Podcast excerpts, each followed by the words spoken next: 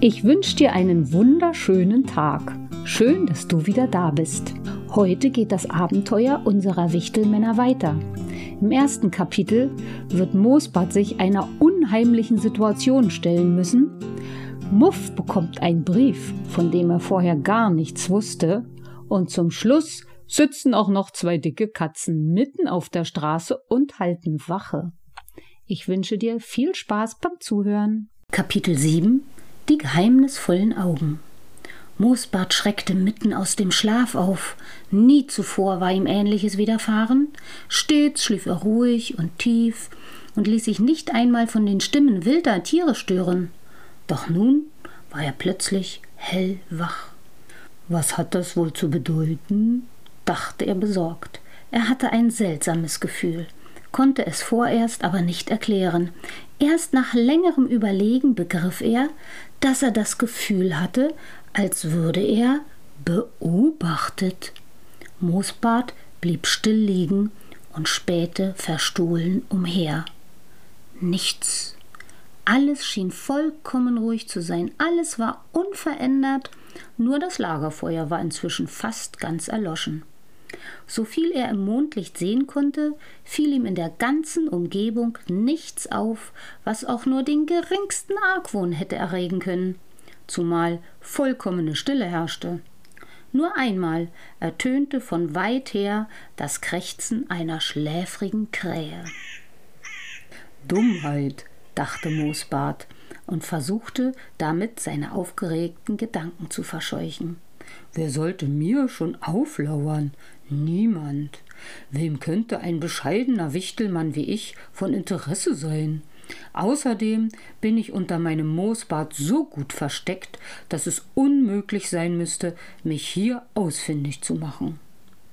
Wie er sich auch zu beruhigen suchte, das seltsame Gefühl wollte nicht weichen. Ganz im Gegenteil. Ihm wurde immer deutlicher, dass sich jemand in der Nähe befinden musste und dass dieser unbekannte jemand seinen durchdringenden Blick keinen Augenblick von ihm wandte. Und plötzlich sah Moosbart Augen. Zwei geheimnisvolle Augen glühten drohend und böse in nächster Nähe im Schutz des Gebüsches, direkt am Rande des Lagerplatzes. Außer den Augen sah Moosbart nichts, denn derjenige, dem diese Augen gehörten, blieb in der nächtlichen Finsternis unsichtbar. Das blasse Mondlicht reichte nicht aus, um seine Umrisse deutlich zu machen. Ein Schauer lief ihm über den Rücken. Das ist sicherlich ein Raubtier, dachte Moosbart entsetzt. Möglicherweise springt es mich gleich an. Er schaute sehnsüchtig zum Wagen hinüber. Dieser war seine einzige Hoffnung. Wenn er hineingelangen könnte, wäre er gerettet. Aber er stand gute zwei Dutzend Schritte entfernt. Moosbart hatte einmal gehört, man dürfe unter dem Blick eines Raubtiers keine schnellen Bewegungen machen, sonst könnte es unverzüglich angreifen. Darum drehte er sich überaus langsam auf den Bauch und begann vorsichtig zum Auto zu kriechen. Zwischen den Zähnen eines Raubtieres ist es wahrscheinlich sehr ungemütlich, dachte er dabei bekümmert. Warum gönnt mir das Schicksal kein angenehmes Ende meines anspruchslosen Daseins? Langsam und lautlos wie ein Schatten kroch Moosbart weiter fort.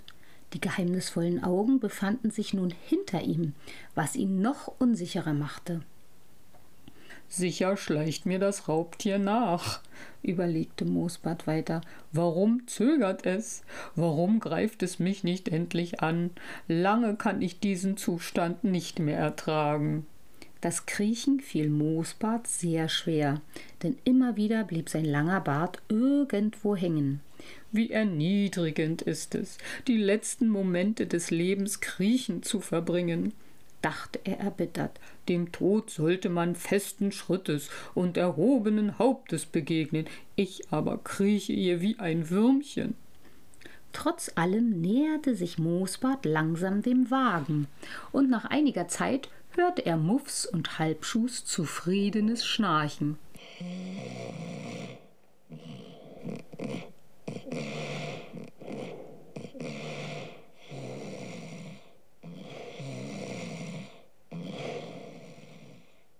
Er schaute zurück und sah, dass die Augen immer noch am alten Platz waren.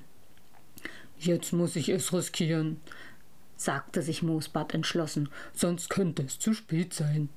Er stand auch schon auf den Beinen und war mit einigen großen Sprüngen beim Auto, riss die Tür auf und warf sich hinein. Und natürlich vergaß er nicht, die Tür hinter sich unverzüglich zu schließen. Muff und Halbschuh schliefen so fest, dass nicht einmal das Knallen der Wagentür sie weckte. Moosbart sah, dass Muff nicht einmal im Bett sein Muff ablegte. Halbschuh wackelte fortwährend mit den Zehen, die unter der Decke hervorschauten, als spielte er mit ihnen im Schlaf Klavier. Wacht auf, wacht auf, rief Moosbart laut. Wir werden beobachtet, wir werden beobachtet. Jetzt, wo ihm keine direkte Gefahr mehr drohte, fühlte sich Moosbart plötzlich sehr tapfer. Nu so wach doch auf, rief er nochmals und rüttelte die Schläfer, die sich immer noch nicht rühren wollten. Wo, wo brennt es denn? murmelte Muff, hob mühsam seine schlaftrunkenen Augenlider und stierte Moosbart verständnislos an. Auch Halbschuh wurde langsam munter. Er drehte sich nochmal auf die andere Seite und setzte sich dann auf und fragte: Was? Moosbarts Bart brennt doch nicht etwa? Draußen ist ein Raubtier, sagte Moosbart, der nun doch über die Begriffsstutzigkeit seiner Gefährten lächeln musste. Es beobachtet uns mit seinen glühenden Augen. Jetzt waren Muff und Halbschuh plötzlich endgültig wach. Gemeinsam gingen die Wichtelmänner zum Fenster und schauten hinaus. Die Augen waren noch da. Zwei drohend glühende Augen schauten nach wie vor direkt zum Wagen. Eine schlimme Geschichte, sagte Halbschuh. Das sind wahrhaftig gefährliche Augen. Mir scheint, sie sehen auch im Dunkeln. Mir, mir, mir, scheint, Sie sehen auch im Dunkeln, fügte Muff hinzu. Ihr Blick ist so ungewöhnlich und seltsam durchdringend. Schade, dass uns das Raubtier unsichtbar bleibt, sagte Moosbart. Schade, dass wir im Dunkeln nichts erkennen können. Da begehrte Muff auf. Warum nicht, Freunde? Wir verfügen über zwei hervorragende Augen, die auch in der tiefsten Finsternis sehen können. Und mit diesen Worten drückte er auf einen Knopf und die Scheinwerfer des Wagens leuchteten hell auf. Dort, schrie Moosbart, dort!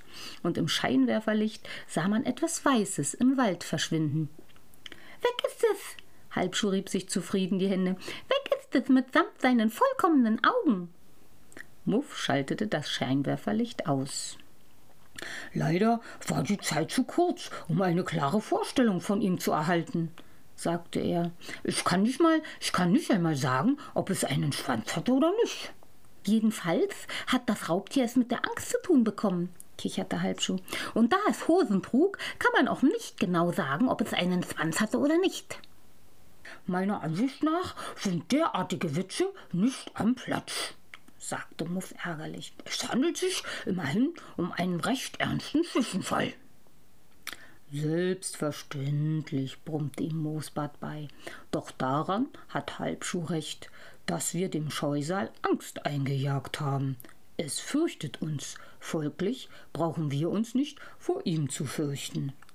Und nachdem er das gesagt hatte, stieg Moosbart aus dem Wagen, spazierte geruhsam zur Feuerstätte, legte sich aufs neue Schlafen.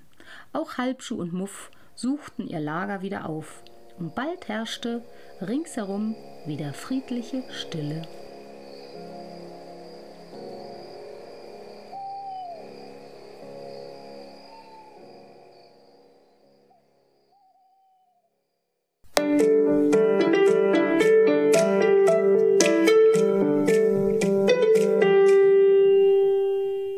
Kapitel 8 Ein unverhoffter Brief Als die Wichtelmänner am Morgen ausgeruht aufwachten, stand die Sonne bereits hoch am Himmel.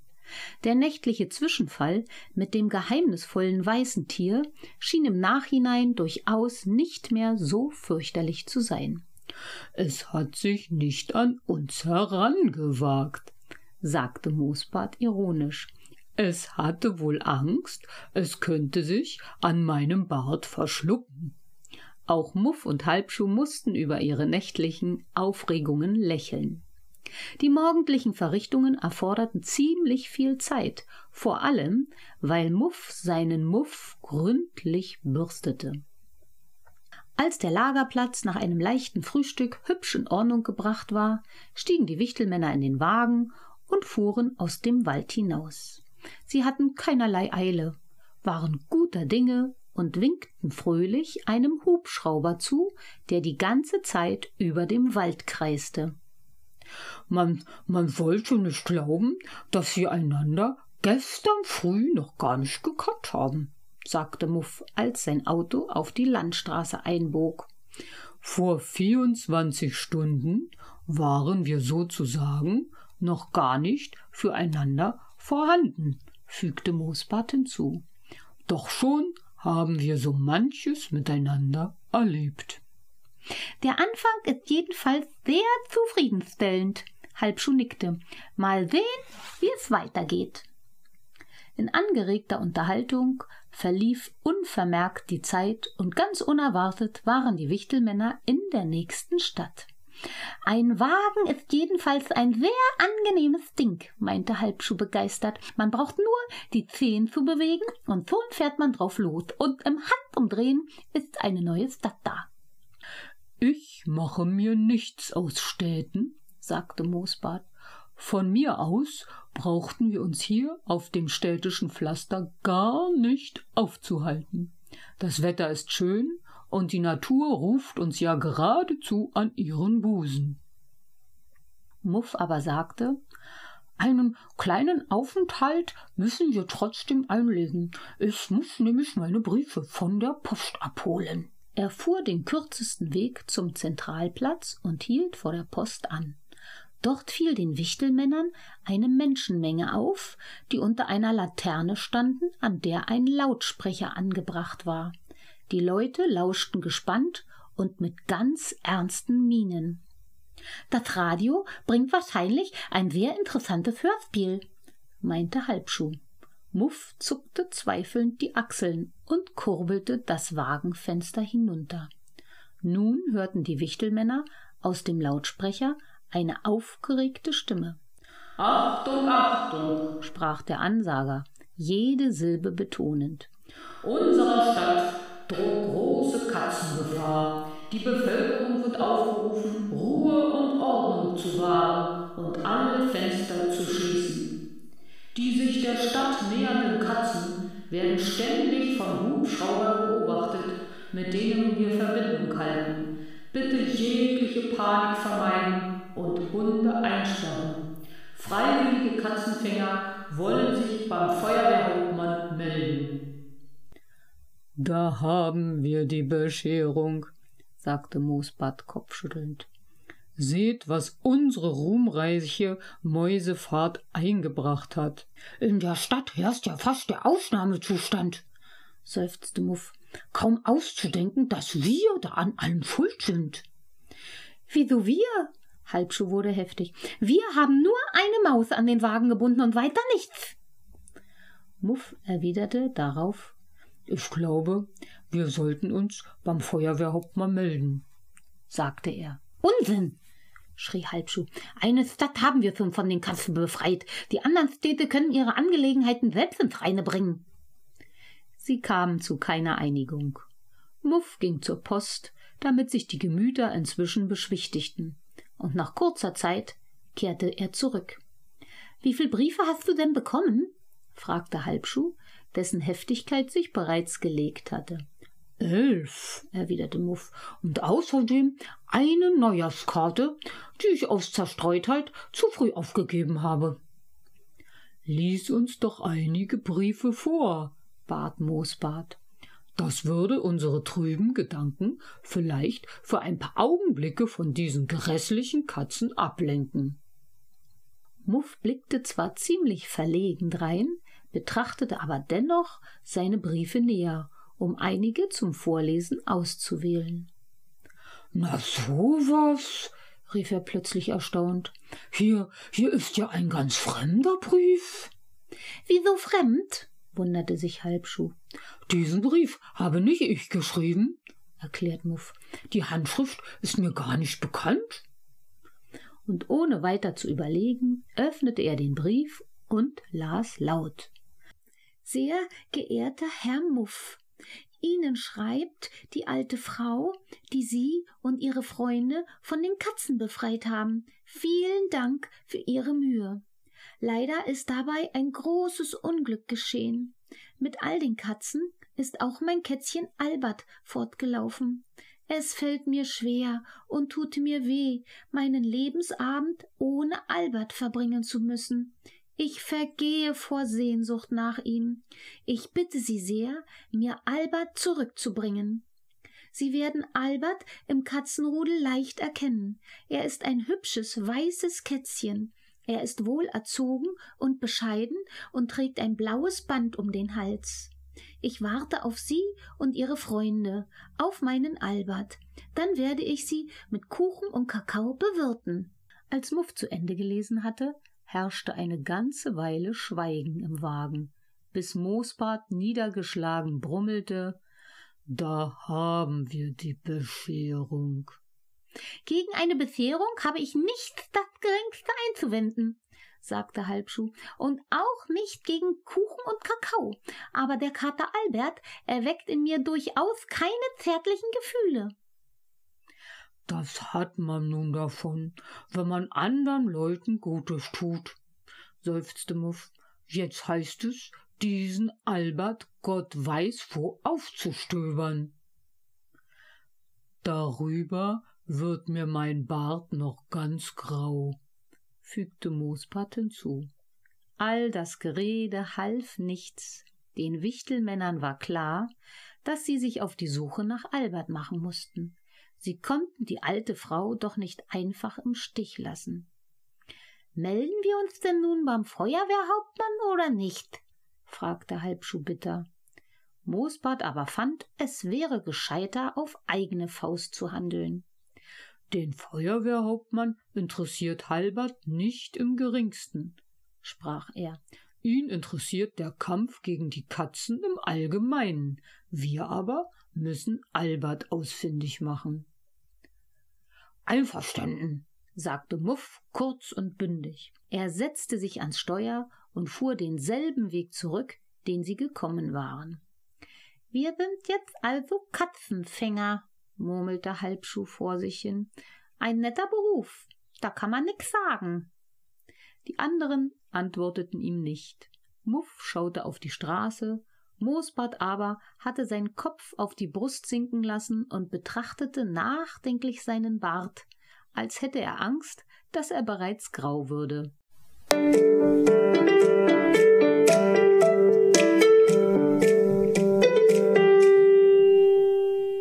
Neuntes Kapitel Der Wachposten der Katzen. Eine Zeit lang schwiegen sie. Muff fuhr viel schneller als früher, seine schlechte Laune zwang ihn geradezu, Gas zu geben, und die Kilometersteine flogen nur so vorbei. Sicher war die große Geschwindigkeit daran schuld, dass Halbschuh noch schneller als gewöhnlich mit seinen Zehen wackelte. Plötzlich bremste Muff. Merkwürdig, sagte er. Inzwischen ist an der Straße ein sonderbares Verkehrszeichen aufgestellt worden. Vorhin stand es noch nicht da.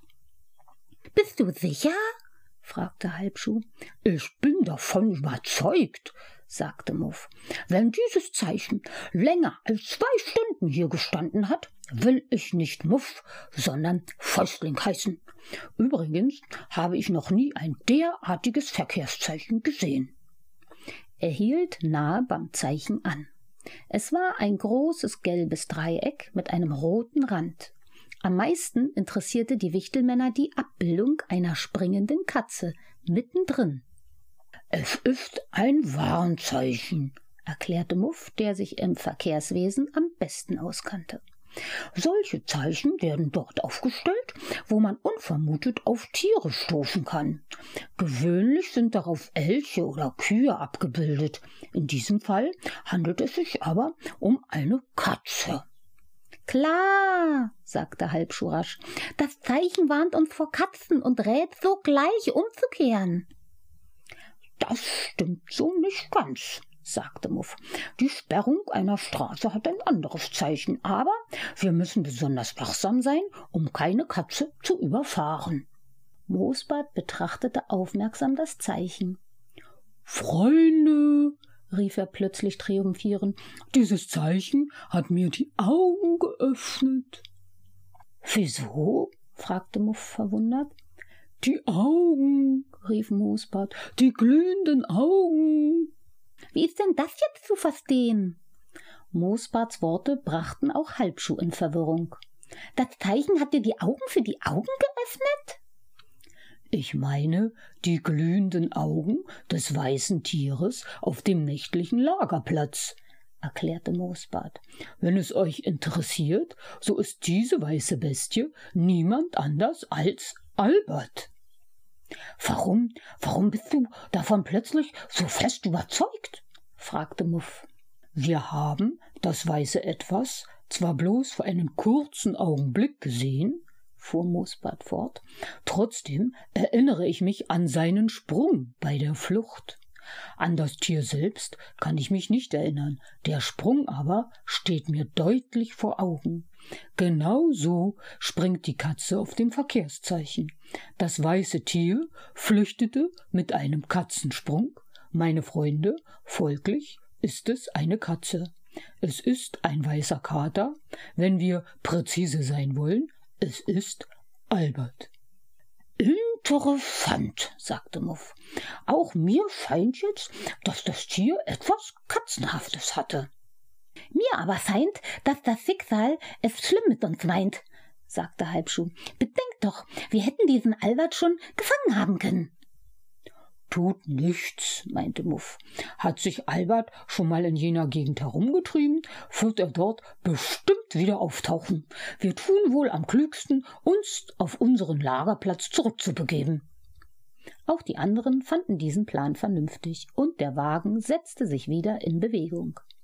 Die Wichtelmänner konnten aber nur eine kurze Strecke fahren, denn plötzlich sprangen zwei große, gestreifte Katzen aus dem Gebüsch auf die Landstraße. Muff hupte mehrmals.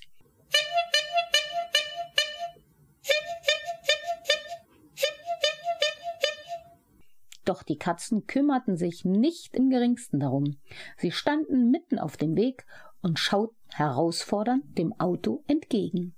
Vielleicht haben Sie unseren Wagen erkannt, sagte Halbschuh besorgt. Vielleicht ist Ihnen plötzlich mein Mäuschen eingefallen. In dieser komplizierten Welt ist alles möglich, philosophierte Moosbart.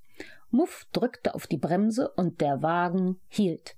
Zwei Paar böse grüne Augen starrten nun aus einiger Entfernung von nur wenigen Schritten durch die Windschutzscheibe auf die Wichtelmänner. Wir, wir wollen mal abwarten, was sie im Schilde führen, sagte Muff. Die Katzen schienen aber überhaupt nichts im Schilde zu führen.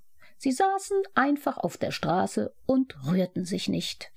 Muff versuchte es abermals mit Hupen.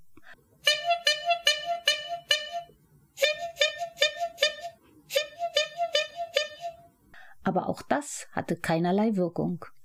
Eine der Katzen bewegte nun ein paar Mal ihren dicken Schwanz. Manierliche Katzen, sagte Muff. Das nennst du manierlich?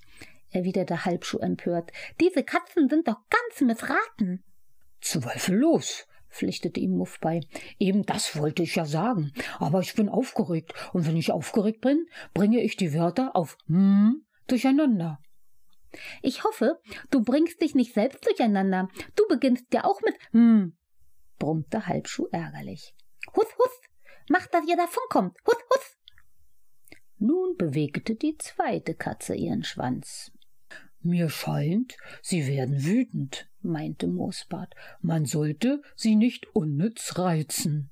Meinst du, ich werde nicht wütend? platzte Halbschuh heraus. Ich werde immer wütender. Da ich aber keinen Schwanz zum Herumfuchteln habe, wackel ich eher mit den Zähnen. Du wackelst immer zu mit deinen Zähnen, sagte Muff lächelnd. Nicht nur, wenn du wütend bist. Allerdings, sagte Halbschuh. Aber wenn ich wütend bin, wackel ich mit meinen Zähnen und bin gleichzeitig wütend. Meiner Meinung nach ist da ein großer Unterschied, ob man vor Wut oder vor Freude mit seinen Zähnen wackelt. Versteht sich, nickte Moosbart. Schade nur, dass die Katzen nicht daran denken, wegen deiner Zehen zu verschwinden. Es scheint sich um einen Wachposten zu handeln überlegte Moosbart. Die Katzen haben an der Straße ihren Posten aufgestellt, um die anderen bei einer Gefahr zu warnen oder Feinde fernzuhalten. Das ist ihnen auch gelungen, fauchte Halbschuh. Ich sagte bereits beim Verkehrszeichen, wir sollten am besten umkehren, aber auf mich hört ja hier niemand.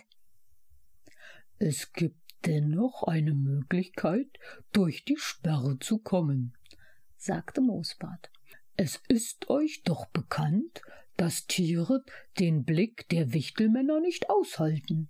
Wenn man ein Tier lange anstarrt, wendet es den Kopf beiseite und geht bald seines Weges. Wenn, wenn ich dich recht verstehe, rätst du uns, die Katzen anzustarren? Sagte Muff. Er beugte sich vor, drückte die Nase an die Windschutzscheibe und heftete seinen Blick fest auf die näher sitzende Katze. Moosbart wählte sich die weiter entfernt hockende Katze zum Opfer und folgte Muffs Beispiel. Halbschuh aber gab sich Mühe, mit einem Auge die eine und mit dem anderen Auge die andere Katze anzustarren. Kaum eine Minute war vergangen, als die Katzen unruhig wurden und den Blicken der Wichtelmänner auszuweichen suchten, und dann dann erhoben sich die beiden Katzen fast gleichzeitig. Die eine putzte mit der Zunge ihre Brust, die andere regelte sich faul. Sie kümmerten sich nicht mehr um den Wagen, sondern gingen langsam über die Landstraße und verschwanden zwischen den Bäumen. Das ist eine höchst lehrreiche Begebenheit, sagte Moosbart. Wir Wichtelmänner stehen höher als die Vierbeiner, denn wir haben Verstand. Und den sollten wir immer sehr sinnvoll einsetzen, sagte Halbschuh und nickte dazu. Muff ließ den Motor an.